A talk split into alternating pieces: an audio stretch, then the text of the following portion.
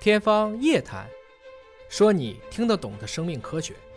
天方夜谭，说你听得懂的生命科学。各位好，我是向飞，为您请到的是华大基因的 CEO 尹烨老师。尹老师好，夏飞同学好啊，呃，到饭点儿了，咱们说说吃饭的事儿啊。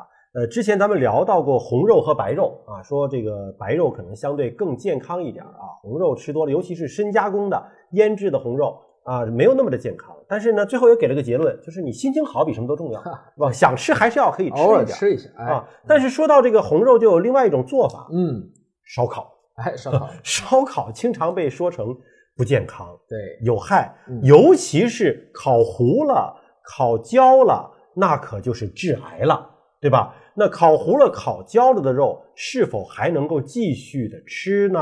我们今天就聊聊肉烤黑了还能不能吃啊？这个问题，尹烨老师怎么看？其实是这样子，因为本身肉是由主要还是由蛋白质嗯和脂肪、啊。当然，我们基本上讨论烧烤的时候，肯定是肥瘦都要有。肥瘦相间当的然有的嗯，那这样的情况下呢，氨基酸只要遇到高温，它一定会发生碳化嗯。假如说这个时候还有糖的存在，那么就可能会出现几个结果，一个就是烤的确实特别焦，嗯那就变碳了，嗯那也无所谓，那没法吃了那就吃木炭了吧。嗯，还有一部分呢，就大家不要烦了，产生苯丙芘了，这是小部分的致癌物质。苯丙比是什么东西？就是属于在这种高温的加热的过程中产生的一些由于有机物的一些环化反应，嗯变成了一些致癌物质嗯。当然，你只要不是一个实验室的老鼠，天天被喂这种都是烤得很糊的，那嗯可能也无所谓，就是偶尔吃一下，不太要紧。但是现在呢，烧烤当中有一个特别诱人的词汇啊，叫做外焦里嫩，嗯，里边还是嫩的，对还是多汁的啊，没错哎但外面有点焦糊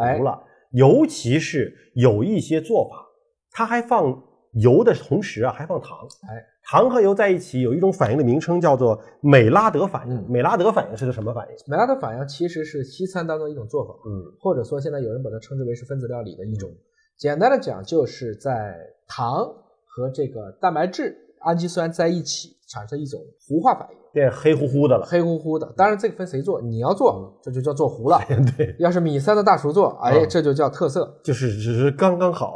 啊。其实就是糊不糊，就像牛排吧，到底是三分熟好还是七分熟好，嗯这根据个人的口感不同。换言之呢，我们很多的饮食界、美食界也有很多玄学。很大程度上讲，美拉德反应实际上是我们对一种烧糊了的，在我理解是一种下得了台的解释。就像你吃臭豆腐，你说那个嗯玩意儿真的不臭吗？嗯，但是为什么会带来一种好的口感呢？这其实差不多。你像包括有一些糖醋类的做法，对吧？放了糖了，然后还有肉，对同时像什么可乐鸡翅有糖了，本身可乐颜色也深，对加蛋白质，做完之后你都会有一种黑乎乎、黏糊糊的感觉。没错，那么这种黑乎乎、黏糊糊的感觉，包括烧烤之后的有一种外焦里嫩的那个焦，嗯吃了之后对身体到底有没有伤害，有没有坏处？要看焦的程度，就像我刚才说的，它烧焦了是因为它是有机物，嗯，就按照它的这个一定的脱氢比，嗯它慢慢的就失去了它其中的这个水分或者说盛水的部分，就变成了这样的一些焦化的物质，那味道是不是也变成焦糊味儿了？不一定要看焦的程度，嗯，它其实也是一个比例，只要不是烧的特别焦。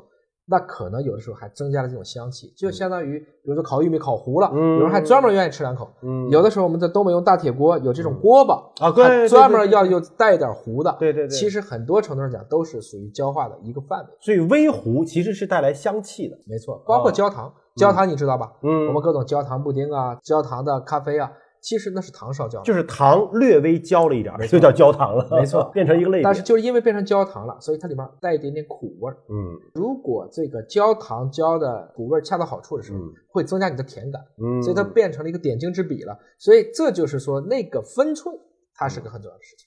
可不可以这样理解？就是说，人的这种味觉其实是有一种自我保护机嗯制的。就当你觉得这种微焦微糊还给你带来一种香气的时候，那么实际上它是伤害是没有那么大的。没错，但如果说你的口味上已经觉得已经糊的、苦的跟碳一样掉渣儿的这种了，那你就不要再硬吃了吧。啊，这是一种自我保护吧？基本上美食界也会说，你就以口感来判断，只要好吃，嗯这是千百年来我们基因选出来的，嗯那它就还是可以 OK 的。嗯如果你先觉得很难吃就算了。像很多人其实在做这种上色菜，比如说红烧肉，对啊，这最典型的嘛。那这个过程中呢，大家就怕把它烧焦了，嗯所以很多人上水煮，但是你觉得水煮的肉好吃吗？嗯不好吃。它还是要用油去把它收一下。嗯所以最重要的是美拉德反应要发生的条件是一百一十度，嗯。它高于水的位点，所以只用水是做不出来的油反应。必须要有油，但是又不能让它油温特别高，嗯，所以控制油温是个很重要的事情。你知道日料当中有一个非常著名的做法叫 tempura，就是就是天妇罗。天妇对，罗天妇罗这个做法是怎么做的？油炸呀，它是油水的一个临界点，哦，就是要控制那个油的温度不能过控制油高，温，因为我们看到的天妇罗没有炸糊的，没错。对吧？都是炸的嫩黄色的，没有说那种跟糖醋里脊似的糊糊的。跟我们讨论美拉德的反应是一样的。啊，也就是美拉德，实际上你最好判断的就是听的那个里面把那个水和油脂再去噼啪噼啪的爆破。嗯嗯这个时候什么意思呢？是油里混了水，嗯，但水是一百度，所以这种情况下，实际上是形成了很小很小的很多可能接近于发生美拉德温度的这样的一些反嗯应。所以这种情况下，这个油温是我们觉得你想做上色菜，这是挺好的选择。而天妇罗呢，以前是被师傅带徒弟是不传之秘，嗯，现在有了油温表，嗯，那就啥都不都是了，能我测完全了可以量化，嗯也可以控制好油温了嗯。这就是说，为什么像天妇罗这样的一些菜肴，原先可能要在很高档的日料店才能吃到嗯，今天只要有一个对应的控温的锅，慢慢的大家其实都能做出来还不错的，或者说至少形似的一些这样的产品。所以今天节目给出的最后的结论就是，只要你口感感觉还好，但吃无妨啊。但是呢，所谓这些不健康的食品呢，你也不能天天吃，还是要丰富着、变着样的、变着花招的吃，才会更加的健康。因为营养要均衡嘛没错，啊，所以就看你的心情吧。只要你还爱吃、还喜欢吃、还觉得口味不错，那么但吃无妨。我也相信呢，随着大家对理化，特别是对烹饪过程中的分子机理被阐述出来，我们会有越来越多的我们以前可能想不到的一些分子料理会做出来。